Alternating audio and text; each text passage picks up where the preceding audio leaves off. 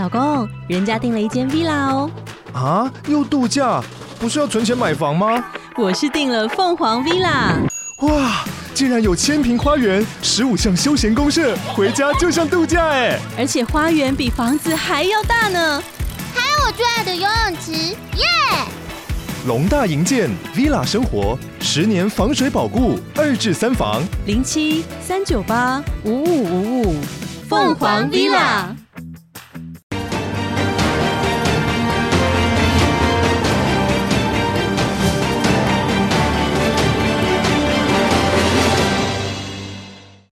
捷运发生一死十伤重大事故，从吊臂掉落轨道到列车迎面撞上，黄金四十一秒。行控中心处置过程受到质疑，尤其当天内部影像曝光，原本应该有六人值班，却只有三人在场。发生状况后，另外两人陆续回来，却似乎搞错方向。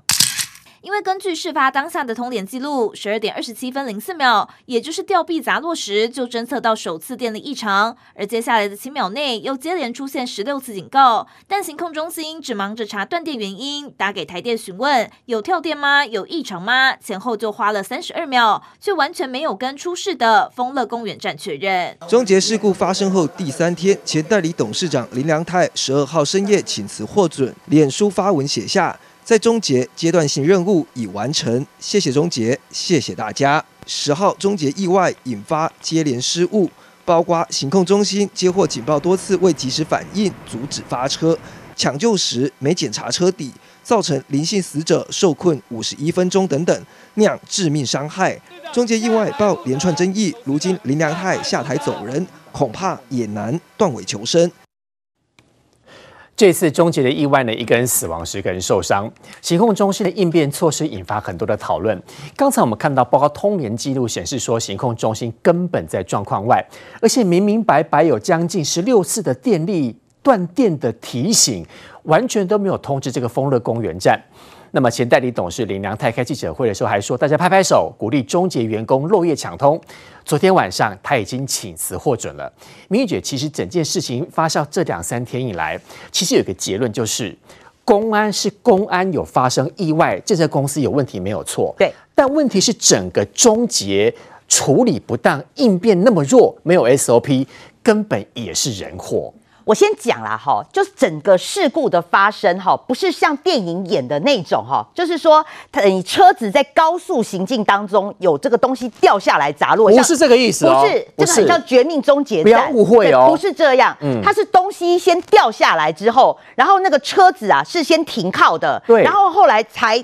又撞上去，怎么那么笨，会这样撞到那个东西？对，所以我们就要问嘛，其实你这个悲剧是可以避免发生，四十一秒，四十一秒你可以避免这个悲剧发生，那到底中间 SOP 出了什么样子的问题？是四十一秒，不是所谓的十三秒哦，不是，是四十一秒，东西掉落，东西十三秒哦，东西掉落到你车子开动撞上去，总共中间有四十一秒，可以防止。对，我们来问嘛，哈，到底有什么事情是可以？但是我首先啊，在检讨终结之前，我还是要先沉痛的呼吁啊，整件事情最该检讨的还是新。复发啦！你新复发，为什么那个吊臂会掉下来？这么严重的公安意外，现在不要以为我们现在大力检讨终结的同时，你新复发就可以逃避责任。因为现在大家好像觉得说，哦，好，好，新复发好像就是没有检讨他。我觉得还是该检讨新复发。你吊臂掉下来，这么严重的公安意外，好，不要以为说现在大家检讨终结，你新复发就觉得你没事啊。新复发，我觉得他要负负最主要的责任。好，那回过终结来了哈，那我觉得现在以我们一般民众哈，像我这个大妈，我一般民众，我。认为说就有三个事情，我们认为说是可以避免悲剧的发生了哈。第一个想当然尔嘛，你那个不是有刚刚看到现在试出来的影片哈，你那个保全员在这边谁来给谁来谁去嘛，对不对？嗯嗯、那当你保全员呢，你突然赫然发生轰隆一声，就在你的后面轰隆一声，那个吊臂掉下来的时候，保全员是不是该赶快直觉反应？你就赶快月台上有一个断电系统，你赶紧切了去。当时没有，那个影片一出来就是。什么物件？对。然后慢慢走，慢慢走，慢慢走，才发现都好像事情不妙，才小跑步，然后影片就没了。好，那就算了哈，我就问，就算今天保全非常的机警哈，发现说前面有异物，你要赶快去月台，第一个反应去月台就有那个断电系统嘛，嗯、你是不是赶快按上断电按钮，这个车子就让它可以不要开了？对，是不是我们民众的想象是这样？应该要有这样的反应。好，那但是今天陈柏维就告诉你嘛，这个这个我们的原来月台设的那个断电系统啊，你就算今天保全你非常的极致，但是我们要去办，因为第一个，它那个断电系统哦，不是设在月台内。那当然我们可以理解了，他会担心哦，比如说游客啦，或者小朋友啊，去整然后就乱按乱按乱按，所以他把它设置在所谓的那个月台的墙外，是一个管制区。哦、那我们今天想象哦，如果今天保全员呢，他发现有意外发生哦，他今天要先花百米的速度跑跑跑跑跑跑跑跑到月台的顶端，好，先去找到那个断电箱。那你呢？因为呢，他要避免你乱按，所以你要先找钥匙，找钥匙，钥匙拿出来，手发抖，然后要找到那个钥匙孔插上去，好，先把外墙打开，然后呢，再把那个断电箱再把它搬开来，好，再按下去，前前后后你会觉得四十一秒就可以完成吗？你又不是汤姆克鲁斯哦，什么东西都受过训练，所以你要先设想他先跑百米，然后再把那个钥匙拿起来，再。开管制区的那个墙，所以我认为啦哈，就说今天当然现在人在讨论了哈，你要避免哦那个小孩子或者游客去捡哦去乱按你的那个断电系统，但是呢你是人命跟你的这个东西到底是孰轻孰重？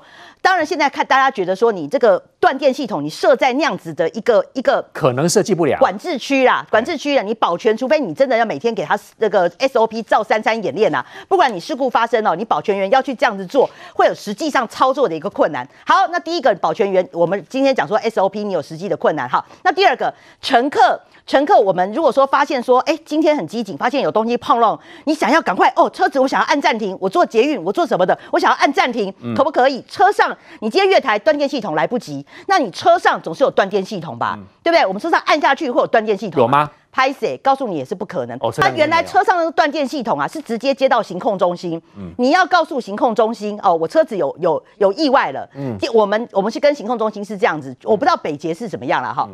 好，但是事实上这个又有困难，这有困难，因为他今天所有的设计都是来自于说他避免乘客哈去整或是去乱按。啊、可是问题是你这个可以事后求偿啊。如果真的今天有有心人士去乱按的话，你可能可以跟他求偿。嗯、可是问题是你告诉我们说今天的那个这个终结这个部分，你就算那个紧急断电系统车厢也是没有用的。嗯、那我就问嘛，那你那那那到底要怎样才能让它停下来？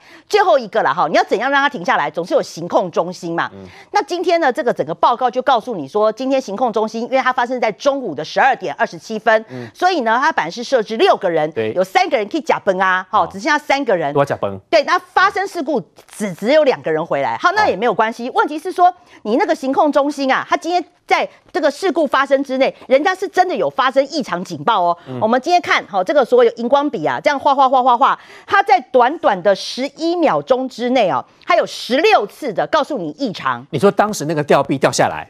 掉轨道，对，其实他已经有提出警警告说无问题，无问题啊，机器嘛，机器行控中心接获那个异常的回报嘛，然后。就行控中心呢，他都觉得说是你台电跳电，哦，他全部你看到哔哔哔哔哔哔哔哔哔，你看这么多哈，十一秒内有十六次，好。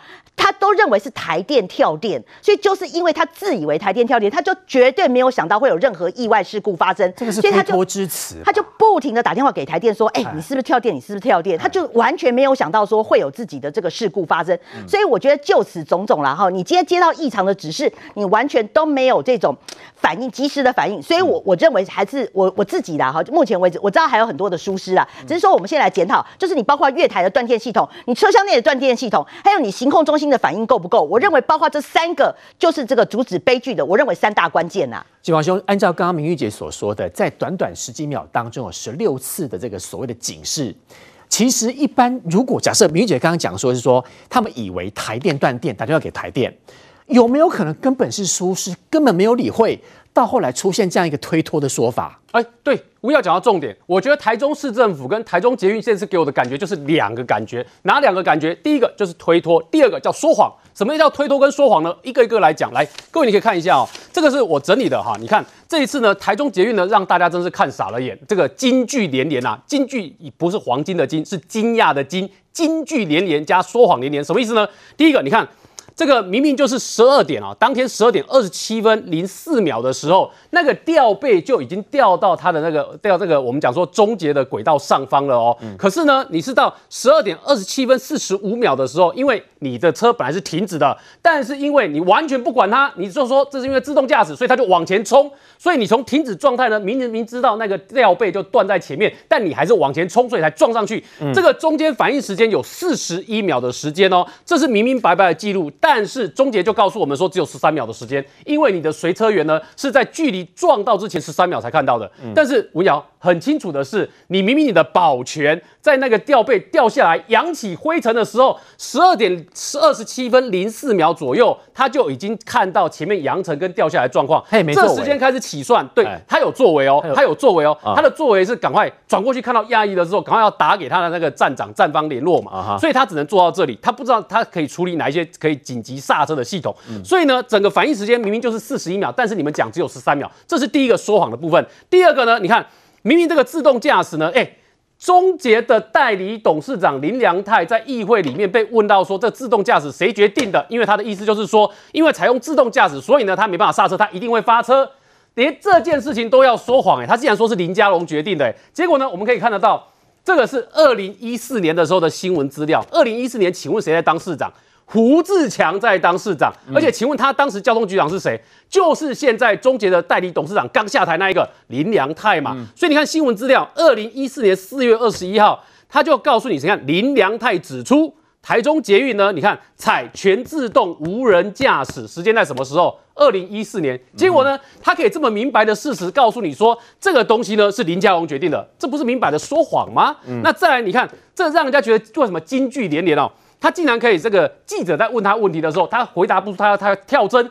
要跳针的方式就是直问记者说：“你不是跑交通线专业的？哎、欸，嗯、有人危机处理这样子，你闹出一条人命，这么多人受伤，人家要问你，然后你回这句话。再来，你看他还觉得说这个不觉得中，你能难道不觉得中捷很辛苦，付出很大吗？哎、嗯。欸”我们在问你的是安全问题，你在跟我讲你付出很大的问题，你这跟开始跟韩国瑜是不是很像？人家在问你大海，你在讲漱口杯，这个你套用韩国瑜的话去讲他的状况一模一样啊。那你再看，再来这个才是真的，我们觉得最大的问题哦。各位，你看接下去哦，这两句话，你们自己观众朋友可以判断有没有问题。这两句话哦，我都在想说，你是台中市市长卢秀燕，以你做过媒体人的经验，看到这两句话，你都不觉得哪里有问题吗？哪两句？来看一下，第一个，他说。列车哈，因为大家就问说，你那个有异物入侵，那你应该有紧急刹车系统嘛？你侦测到就要紧急刹车嘛？对，你刹车就没有悲剧了嘛？可是他怎么告诉你的？终结的发言人竟然告诉你说，列车撞到障碍物的时候才会启动紧急刹车啦。哎、耀、欸、这等于在告诉大家什么事情？而且他还告诉你说，这是比照世界标准哦。你撞到了还可以紧急刹车，哼，你都已经撞到了，撞到都已经悲剧了，你在紧急刹车到底有什么用啊？好啊。所以你看，中捷发言人告诉你说，这是世界标准哦，撞到障碍物的时候才会停。好愚蠢的标准。所以他一讲完了之后，哇，你知道多少民众看了好怕啊？那就意思就是告诉你，下次中捷再发生一次类似现这一次的掉背事件，他插进去的时候，你要撞到了，他才会停下来，这多恐怖啊！嗯、那表示安全问题隐忧。你没有解决民众的忧虑嘛？下一句是什么呢？哦，这句也是让我觉得很惊悚啊！这个议会里面在问中杰说，那个下次这个状况，请问你们要怎么避免？他们的反应，终结的反应是告诉你说，哎呀，避免这个悲剧哦，我们下次的方式就是训练员工第一时间用脚去挡住车门。哎，我要你去想一件事哦。你是这个保全，你是他的员工，训练你用脚去挡住车门，你都不怕会发生什么事情吗？会不会人就卡在里面？万一车子没有停，又带走了，就整个把你拉走，对不对？所以一般人的反应就会像将军这样讲嘛，就我如果是保全员，我都怕我会出事。什么叫做训练员工用脚去挡车门？这都不是正常的话嘛。那再来，我们再讲，刚刚明玉前面有讲到说，这个其实还是有讯号哦，他不是没有发出讯号出来哦。就你知道这讯号里面是什么时候发出的？我们刚刚是不是有告诉大家，事发的时间在什么时候？事发的时间来，各位看，十二点半左右，十二点二十七分零四秒。嗯、你知道这讯号都什么时候发出来的吗？通知你安全讯号哦。我们看一下，十二点二十七分零四秒，零四秒，零四秒，零四秒，零五秒，零六秒，零六秒，零六秒，零九秒。哦，自从零四秒到零九秒这一段很密集哦，你注意哦。从十二点二十七分零四秒到十二点二十七分零九秒，发了十几个警告，告诉你说那边有状况，那边有问题，都告诉你这么多次，你就是不肯去看一下。结果呢，我们发现哦，这个状况还不是只有单纯刚刚所讲到说哦，他们误判认为说这只是跳电的影响，打电话问台电。嗯，你去看看这个连行控中心的画面都流露出来，你看行控中心的画面，来这边给大家看，十二点二十七分零五秒，就是我们刚刚讲的吊臂。掉到这个终结轨道上方的时候呢，发生的时间，行控中心里面是什么状况？来，你看，剩三个是不是？你看这边两个人，这边一个人，剩三个人。啊、我请问观众朋友，里面有几排荧幕？里里面有一排、两排、三排、四排荧幕哦，这么多，四排荧幕三个人，我请问你，他巡一轮，好，每个人就算一负责一排多，巡一轮，请问四十秒的时间够不够？不够，他要怎么确认状况？怎么确认状况？所以你看。看到这个画面的时候，你就觉得很惊悚嘛？你在四十秒的时间里面，这三个人要看完所有状况，再确认完说那边有没有问题，这就是一个不可能的任务嘛。所以你可以看到，对终结来讲，这里面在有让大家太多无法接受的现象。然后呢，我们再讲一件事情哦。今天整件事情呢，就像明玉刚刚讲的，新复发有责任，但是事情要分开看哦，因为这是两段事情。新复发的责任是他在那边施工，他的吊被掉下来，这是一段事情。但第二段更可怕，为什么？因为第二段的问题是。吊背这么庞大的东西吊在你前方了，你竟然不知道你是停止的状态哦，你竟然不知道说我就不要发车让它停住，它还是要向前冲，直接撞上去。哎，欸、这两段的法律责任是不一样的。前面那一段新富发很可恶，但后面这一段台中市政府的方式也很糟糕。为什么？因为表示终结这个风险一直从台中捷运开启用之后都存在哦，它只是什么时候发生而已哦。然后最后终结不是告诉我们一件事情吗？来，我们再让大家再重新看一下。列车撞到障碍物的时候才会启动紧急停车。哎，各位，标准要一致哦。二零二一年发生泰鲁格号普悠玛事故的时候，当时是什么状况？边坡上面有台公车车，它滑下来滑落到台铁的轨道。结果呢，当时如果台铁呢有异物侦测的这个侵入的侦测系统，它可以侦测到说有这个异物侵入了。通知我列车停驶的话，或降减速的话，嗯、我就不会撞上去了。嗯、那台湾有没有这套系统？有，我们给大家看哦。台湾有这套系统哦。当时我们要求台铁，因为出事嘛，我们要求台铁也要装这套系统哦。请问是谁有这套系统？高铁有这套系统吗？高铁有，对。侦测异物警告系统嘛，高铁有嘛？所以当时二零二一年台铁出事之后，我们要求台铁也要比照办理，所以台铁也在做了。台铁也在做。结果好。这么大的悲剧在二零二一年的时候发生，我讶异的是，终结竟然不知道要去看人家的这个。终结没有，别人已经做完了功课，你要抄嘛，因为你没有嘛。结果终结竟然不知道要做好，那现在已经事情悲剧发生了，你终结要让民众恢复信心，你总是要告诉民众说要怎么做嘛。结果你竟然告诉民众说，下次还是会撞上去，他才会紧急刹车，哎。人民重要的是你给他一个这样的答案哦，告诉他下次这个悲剧因为有这个系统，所以不会发生。结果你的答案告诉民众不是这样子啊，所以我才说台中市政府在处理这件事情方式也是很糟糕。所以对台中市的市长卢秀文来讲，你还是要出来面对你的市民，把这件事情讲清楚，如何避免下次悲剧再发生。这件事情，我们来看到这位终结的董事长哦，这个代理董事长林良泰，他是已经请辞了。博瑞德哥，我永远记得当时卢秀燕市长说：“哦，说这两公位哦太白目。”哎，结果讲完白目之后，当天晚上他就辞职了。但事实上，如果按照以往来台湾处我们台湾处理这种意外事件来讲，公安事件来讲，或者是没有担起责任事件来讲，光光只有他，其实很难跟社会大众交代。呃，事实上呢，遇到这样的一个悲惨的事情啊，道歉、就责、改善就是这样而已，而不是第一时间。那么我那个画面，我觉得不可思议，一条人命，十个人受伤，搞成这么大的一个伤害，你不是完全没有责任，结果你竟然叫现场的人所有的鼓掌说，你看我们表现的不好吗？我告诉各位了，心腹话是最该死，没有错。那么。从现在开始，所有跟这家建设公司有关系的所有的建案，全部要从严，那么去审查啊，这是应该的，因为他不应该让那个塔吊掉下来嘛。那可是问题来了，为什么我们现在会去检讨台中市政府？那么我昨天要求这个啊、呃，这个中捷的董事长这位所谓的白目的这个林良泰呢，他这个代理这个董事长呢辞职，他辞职了。嗯，但后来他所说的话让我觉得，我今天要加码，中捷的总经理也要辞职。嗯，要不然的话，所有人都不要去搭这个捷运。我们别再去棒打这种起劲互说，为什么？因为很简单，因为这个董事长说他三月才代理啊，哦，他身为董事长，他无给职啊，他来才来开四次会，一次开会两千多块，那就表示根本终结平常的营运跟他没有关系啊。嗯，那请问营运是谁的？总经理，不是总经理吗？嗯，总经理在干什么？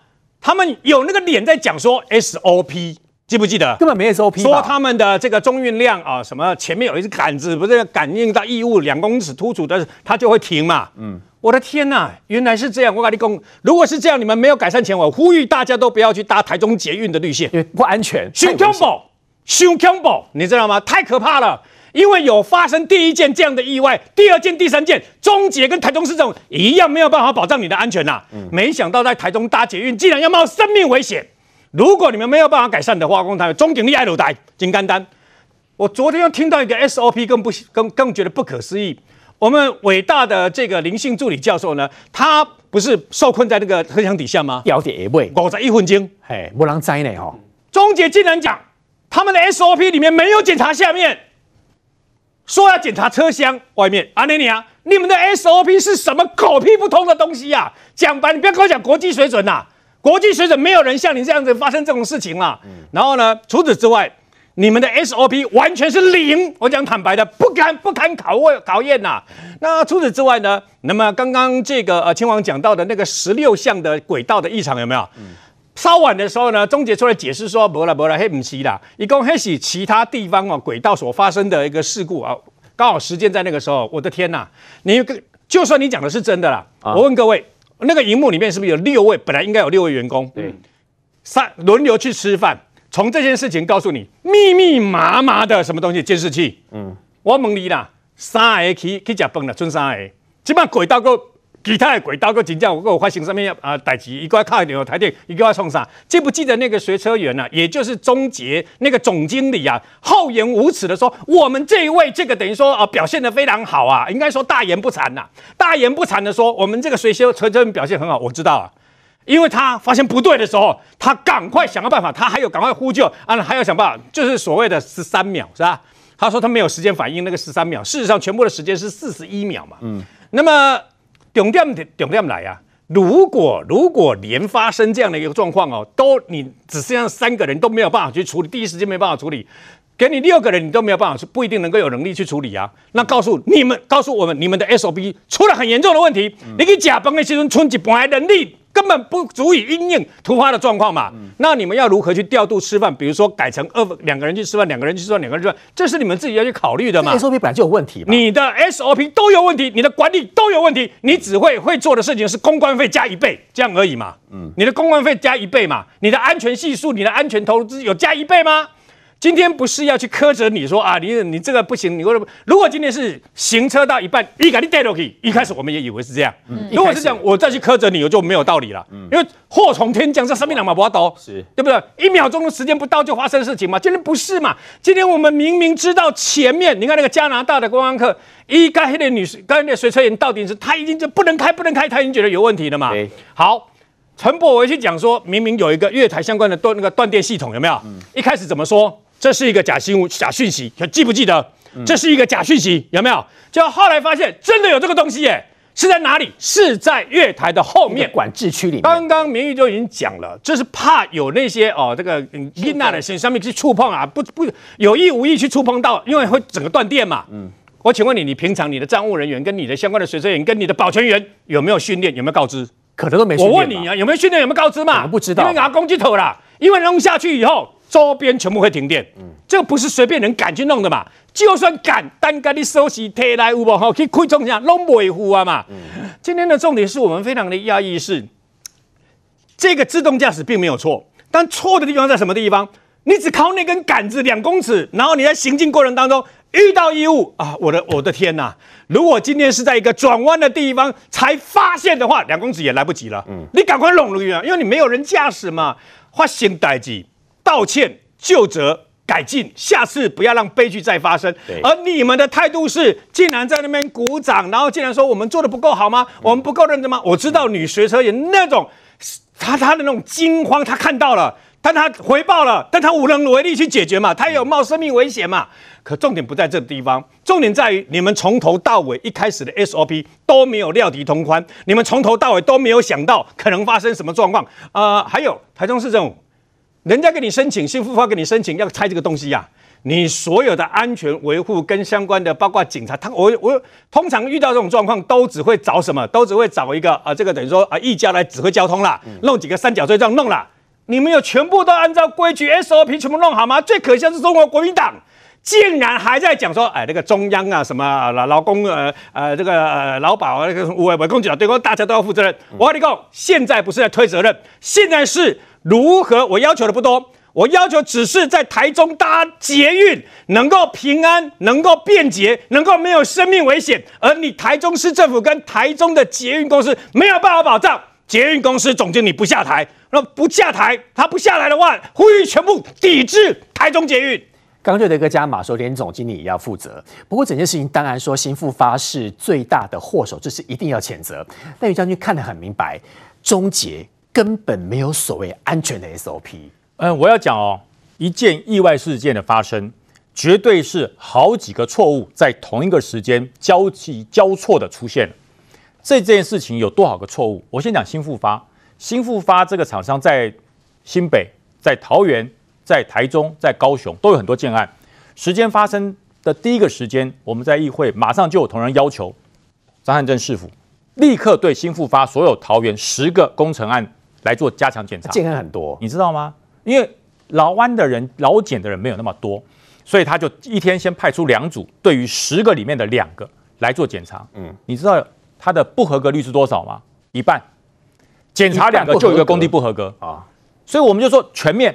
十个每一个每一个检查，嗯，现在所有的假日都没休假，就去检查，有问题立刻停工，而停工什么？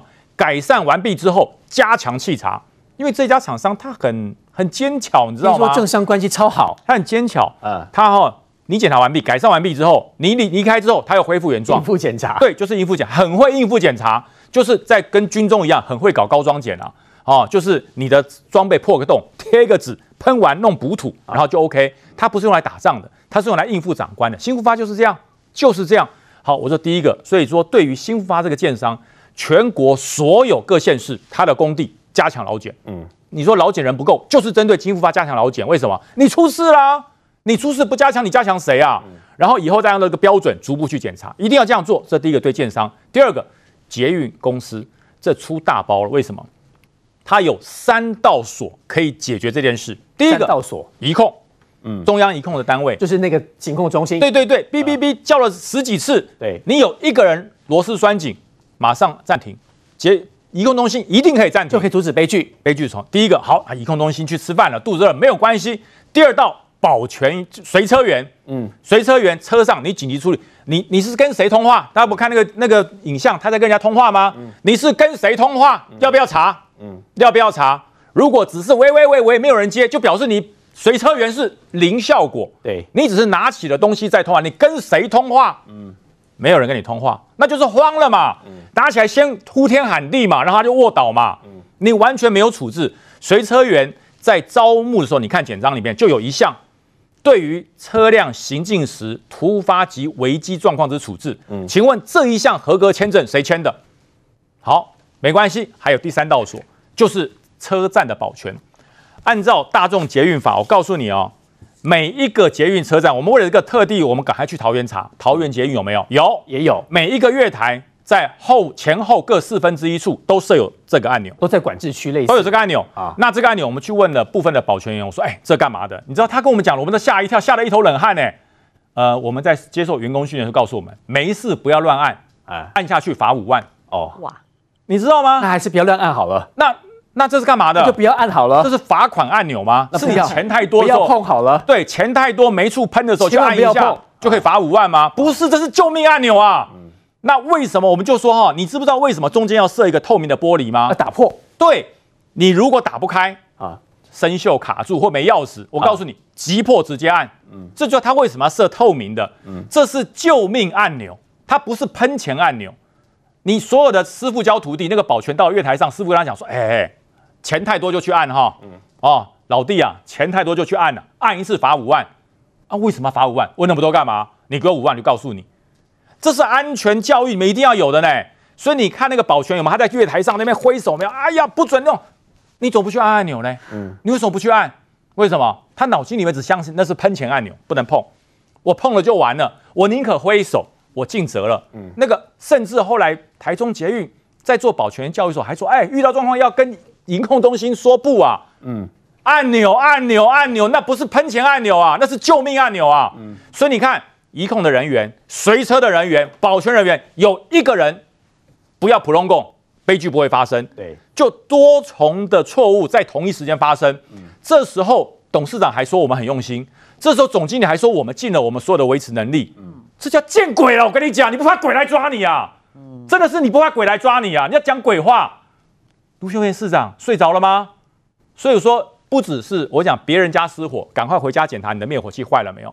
所以我们在议会就要求桃园捷运立刻加强员工教育，而且完成之后，捷运公司的董事长要到议会来跟我们报告，整个 SOP 要完成。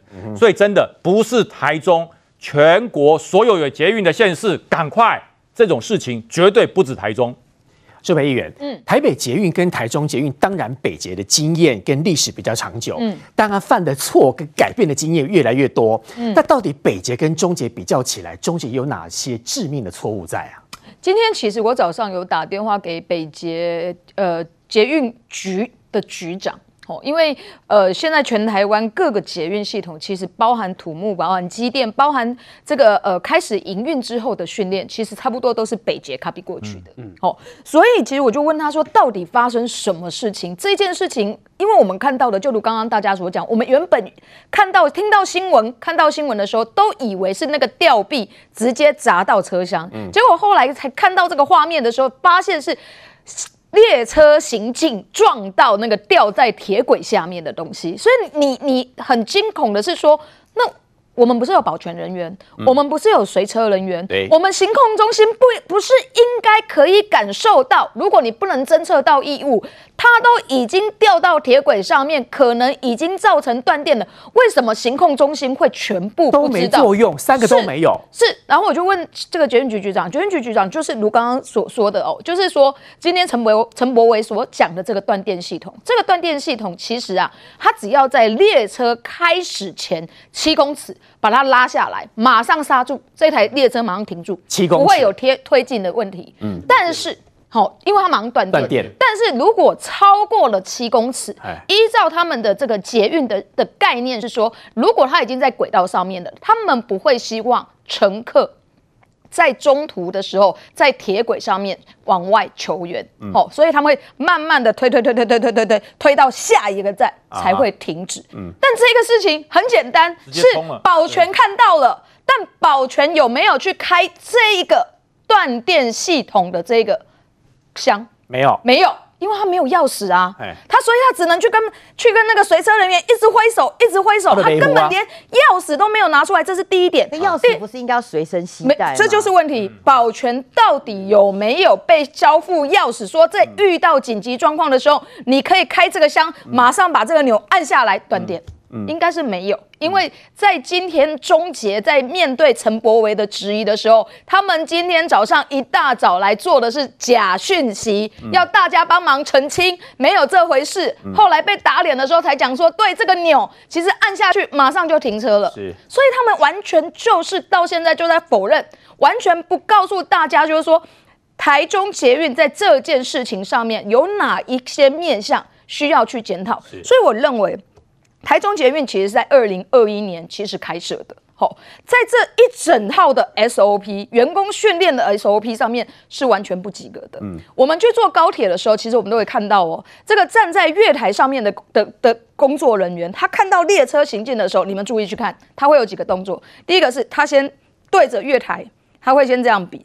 再来往右边啊，对对对，看这个列车上面有没有任何东西，再看左边有没有所有东西。对，我觉得这就是一个标准动作，但在终结上面完全没有。嗯，保全看到之后，他只能跑，他只能很紧张，他连通报这个呃用无线电通报行控中心都没有这个功能。嗯，你知道在他们的这个检讨报告里面啊。他们怎么说的？他们说未来啊，我们在检讨报告里面啊，要求保全人员呐，要对着监视器跟我们行控中心比叉叉，让我们知道发生事情了。刚跨屋啊，是啊，所以我你无感觉这规个都是就两公就普龙公的吗？但更让我生气的是，今天卢秀燕去探视的这个林教授的妈妈，我觉得她一句话代表台中市政府跟妈妈道歉都没有。嗯，你知道吗？台中只有这一条捷运，其实完全没有说很方便。但林教授愿意搭捷运去做他的工作，去他做他的运输，代表他是身体力行的在挺捷运。他相信，对，他相信捷运，他也觉得他要用这样子的动作，让台中的大众运输可以更好。但他没有想到，他踏上了这个死亡的列车，而且在他的受伤之后，居然躺在车底下五十一分钟才被发现。卢秀燕，当你在骂中捷的董事长白木的时候，你自己去面对到林妈妈，你为什么一句道歉都没有？我觉得我真的非常生气。昨天晚上，郭台铭在新北市的造势大会只来了将近一千个人，是不是代表郭台铭根本争取不到国民党提名选总统？稍回来。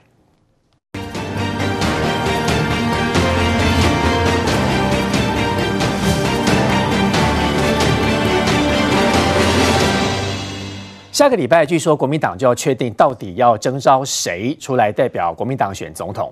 明玉姐，现在有个最新的消息是，听说哈，国民党里面这些所谓的民意代表，大概二十比五，二十希望或者是压侯友宜，五压郭台铭。嗯，是不是这个风向放出来之后，也告诉郭董说不要再挣扎了？因为连国民党里面这些民意代表，其实压都是侯友宜。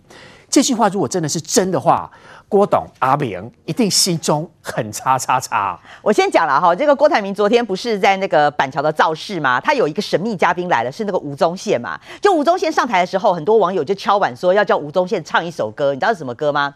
真心换绝情，五官中心哇！哎，真的，大家都觉得郭台铭阿炳是被。被玩弄了，你不觉得吗？好了，那到底是不是玩弄啊？反正今天最新的消息是，朱立伦这两天，明天啊，礼拜呃礼拜一啊，下后天啊，礼拜一跟礼拜二就要分别找这个侯友谊跟郭台铭一起来讲嘛，哈。那事实上，就我了解啦，就是说确实是两件事啦。第一个就是国民党开始在做这个滚动式的民调了，哈。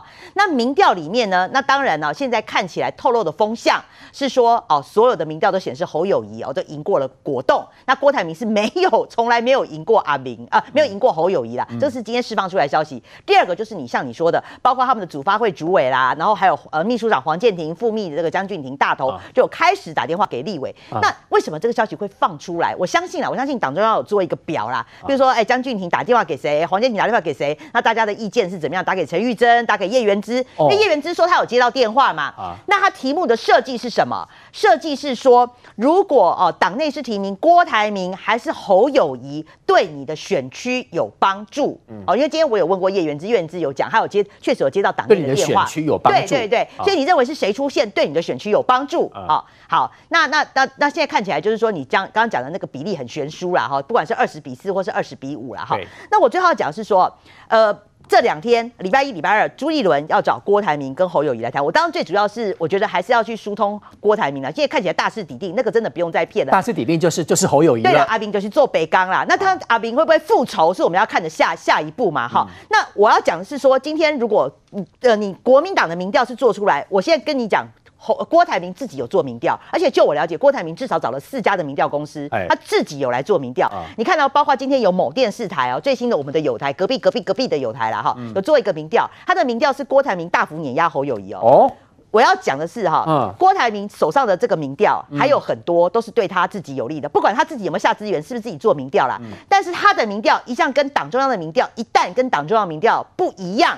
对，为什么我的民调做出来都是我赢？对，那党中央的民调做出来是侯友宜。对，你这个要怎么样去说服侯友，就是说服郭台铭？阿明没复仇，我觉得朱立伦头被玻璃修了。所以讲哈，告诉说后礼拜一、后礼拜一都是阿明复仇的开始。于将军，我我跟你讲哈，下礼拜三五月十七号，其实不要等到朱立伦宣布，你只要看到国民党的中常会，如果是郭台铭出现，侯友谊没去，那就是真到郭台铭。如果你看到的是侯友谊去了，郭台铭没有出现，那就是征召侯友宜。你说礼拜一就知道了，礼拜一、一二他会跟他们沟通啊。哦、到礼拜三，然后你看中常会出现的是谁，就是征召他了。你没有征召我，我干嘛去呢？对啊，所以说很多人说没有没有，于将军讲错了。我告诉你，礼拜三就算没有征征召郭董，郭董也会去。然后他就讲说，得奖的是新北市 呵呵奏代级侯友谊。然后郭台铭会鼓掌说：“哦，太棒啦，我们一起支持侯友谊。”做梦啦，不可能，不可能的，不可能。我跟你讲，如果有这种状况，郭台铭一定冰斗的啦。是你在玩我啊？我不玩的啦，一定冰斗。还把我骗到这里来？对，我告诉你，绝对不会发生这种事。所以说，礼拜三五月十七号，如果出现的是郭董，那不用讲了，就是真刀郭董。嗯，如果出现在中常会的是侯友谊，那就是侯友谊。那你认为郭台铭会怎样？复仇？当然复仇啊！嗯，哎。我我我花了多少精神啊！是我的脸皮都放到地上了呢。我花了多少钱啊？我连多少资源呢？我连跟旺中都已经，我已经递出善善良的橄榄枝了，嘿，我还要你还要我怎样？嗯，所以我告诉你，爱得越深啊，恨得越痛啊。会，我跟你讲，绝对啦。所以你说那郭台铭可能就不选啊，自暴自弃，然后就呃就就就缩回去了吗？阿明不能自暴自弃，不可能的啦，我跟你讲，现在你叫他郭董，他会生气，就叫我阿明。哎，阿明是怎样？就是选到底了。那他怎么选啊？呃，当然啦、啊，他有很多可以选择啊。第一个，我自己连署啊，四个人选啊，啊，对不对？啊、四个人选啊，我让你知道，没了我郭台铭，你国民党也不要想要了。是。第二个呢，大家玉石俱焚。对，第二个，我你别忘了，我去拜访过柯文哲，我跟柯文哲合了以后，国民党你可能会变第三名哦，有可能。对，然后柯文哲他的不分区人数会变多，是双赢呢。嗯，所以我觉得哈，朱立伦到底礼拜三他选择的是大和解还是大爆炸？是，大家等着看。金王兄，你怎么看这一局？这一局其实非常简单啊，他我我其实最对他最好的形容词就是这是标准的大内定，然后对上大民调的状况。什么叫大内定对上大民调？因为其实国民党，我请问你哈，五月十七号要征召侯友谊这件事情是谁讲的？徐巧芯抢的啊，而且你看啊，他讲完五月十七号征召侯友谊这件事情的时候，后面朱立伦自己出来讲五月十七号，哎，所以表示徐巧芯那些消息还蛮准的嘛，只是差别在于说是不是征召侯友谊这件事，五月十七号这时间点，导师讲的还蛮准确的啊，所以你可以看到一件事情嘛，就国民党里面有这个气氛，然后再加上昨天，哎，你知道这个挺侯派放出来给媒体的消息是什么？是说如果下礼拜三。五月十七号没有征召侯友宜的话，他们要罢免朱立伦，连这样的新闻他们都放出来。你看这两派都竞争的这么的严重，哎，是啊，那所以你可以看，你可以看到这很明显，在国民党党内就是有这样的一个氛围在嘛。可是你再去注意一件事，为什么我说是大内定对上大民调？民调这件事情，请问是谁要的？是郭董要的哦。郭董当初的声明里面写的两段话里面都用到民调，意思就是说，如果他民调输的话。那他甘愿就认输，然后支持侯友宜，所以他有个大前提叫做民调。可是现在很明显的，国民党请问现在都是靠民调吗？没有嘛。如果都是看民调的话，现在干嘛直接去问党籍啊、党籍的立法委员的这个意见，然后再去问这些要参选立委的党内的候选人的意见？所以显然就没有全部看民调嘛。啊。但是郭台铭现在紧抓的就是说，紧咬的就是，哎、欸，当初我讲的，我甘愿认输的点是民调哦。所以才才有刚刚明玉所讲的，你看这个。友台哈，隔壁隔壁隔壁的友台做出来的民调，郭台铭是赢侯友谊的哦，而且在沙卡度的情况之下，郭台铭赢侯友谊大概是一点七个 percent 左右。然后最重要的是，友台的这份民调里面还讲了一件事情哦，除了郭台铭的民调是赢侯友谊之外，他还补了第二件事情说。如果郭台铭出来的话，会压缩柯文哲的得票。柯文哲对上侯友宜的时候呢，柯文哲有十九趴，但是如果换上是对上郭台铭的时候，只剩下十三趴。意思就是郭台铭可以整合到柯文哲的选民，他释放出这讯息哦。所以你可以看到，明后天可能还有其他家民调，以我所知还会再出来。出来的民调呢，有可能也是郭台铭是领先的。在这个情况之下，郭台铭根据他自己所发的声明，他要的民调，如果他是领先的话。那他应该是征召他啊，是他没有要认输啊，所以你现在反而是纳了其他你所谓的耐打度啦、直化分析，你自己加进来的那个都不是在郭台铭自己认可的范围哦。所以在这个情况之下，你如果礼拜三看到的是真招侯友宜的话，你觉得郭董怎么吞得下去？而且就最现实的去看，郭台铭最擅长的是什么？商业上的谈判。你有没有发现他现在都在堆积自己的筹码？什么筹码？翻脸的筹码。他现在堆积的是翻脸的筹码，所以他拉高翻脸筹码是什么？除了他市场大造势，哎。大造势办下去是要花钱、要花资源的呢。市场大造势下去之外，他也告诉你，他拉了很多的韩粉，也拉了很多的深蓝。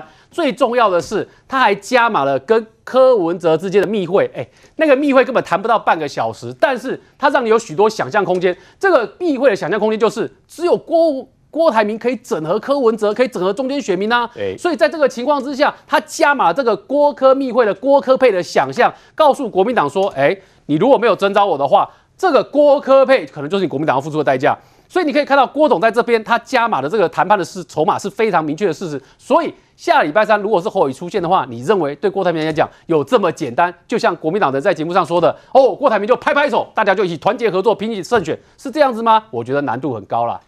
政治是现实的，国民党自己放出来说有二十多个人挺侯友谊，只有五个人挺郭台铭，所以阿扁干脆放弃吧。稍后回来有瑞德哥跟苏培议员。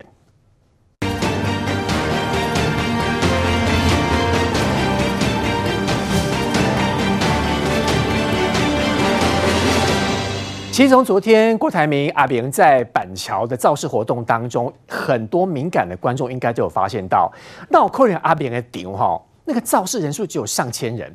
瑞德哥是不是因为回到板桥这一区，阿扁他的人动员不出来，也代表符合了这个所谓在国民党自己放出来的民调，那么多人挺侯友谊，阿扁复仇要开始啊、呃！你只要看一个人的动作就知道了，叶元之。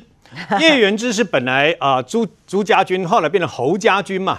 那么叶元之本来啊这个在本节目里面讲说没有邀请他嘛，对不对啊？怎么样？结果没想到人家真的发行发函邀请了，他本来说要去嘛。嗯，请问他有没有上台？他没有上台，他只有质疑。为什么？为什么？因为台下只有一千人不到，狼修就没九台。如果台下有几万人的话，叶元之一定上台，真的拼了命也要上去就对了。动算，他要选板桥的立委嘛。嗯，因为人是很现实的，就看你的你的这个等于说。气氛，你的动员能力嘛？那为什么这一场人会如此寥落？因为很简单，下雨又没有地方派系的澳援跟支援嘛。没有地方派系。地方，请问议长这些有帮他动员吗？帮郭台铭动员没有嘛？因为他们都挺猴的嘛。嗯。你从板呃，你从这个呃，这个包括高雄，一直包括屏东啊、呃，一直包括台中，都有地方派系介入。其实国民党现在最可怕的是，这些去力挺这个呃郭台铭的地方都已经站在侯友宜的对立面，这才是可怕的。大势已定。他他都站在他的对立面，你不要以为礼拜三啊、呃，这个朱立伦哦，那么跟大家宣布，其实他不用他宣布，我们在这里都可以直接跟他讲，就是侯友谊了嘛，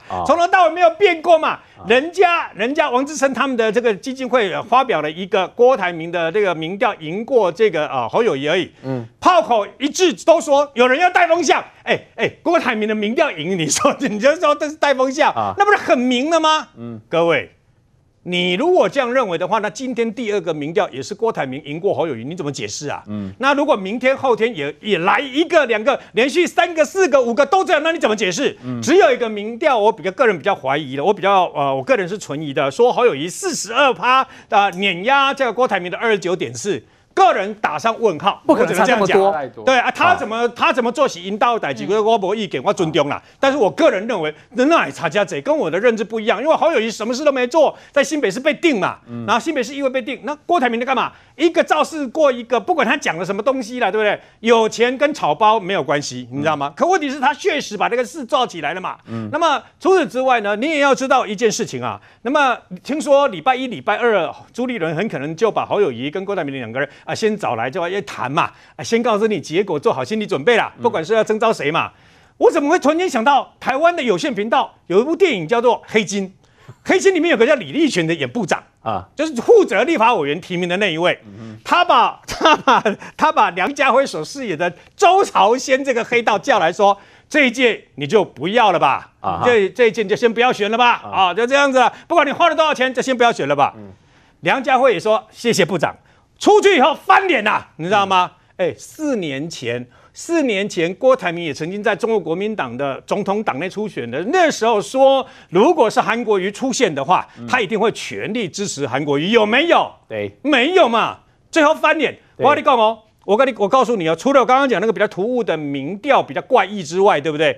我相信再来公布的民调，应该趋势是如此，才符合真正的民调嘛？为什么？因为郭台铭写起来了嘛，嗯，写起来要也民调往上反步上升，这是符合常情。嗯，然后呢，侯友谊就维持在那边打滚，哎，不，侯友谊这样，侯友谊二十还有二二三十趴已经不错了。为什么？你忘了他们都说这是泛绿民调是什么？那我问你嘛，到目前为止，侯友谊啊、呃、一个多月以来，民调最低的是国民党的深蓝领袖、战斗蓝的领袖赵少康所做的两个，几的十八趴，几的高趴年年呢，你知道吗？那侯友宜大概是二十几趴，因为侯友宜的态度表现就这样嘛，像个八哥一样，鹦鹉一样，不不断的在那边绕绕绕绕绕，讲不出个东西所以然出来嘛。所以郭台铭，郭他现在民调这样，我相信郭台铭旁边所看到的民调趋势也是这样。你看郭台铭本来啊，过年前只有三成意愿而已，他现在认为他会赢哎、欸，嗯，他现在真的以为他会赢。他那一天走过去那一场，对不对哦？三十分钟，台中那场两百多公尺走了三十分钟，哦，刚刚。我跟你讲，他这辈子人生最巅峰不是有两千多亿，是那一天，你知道吗？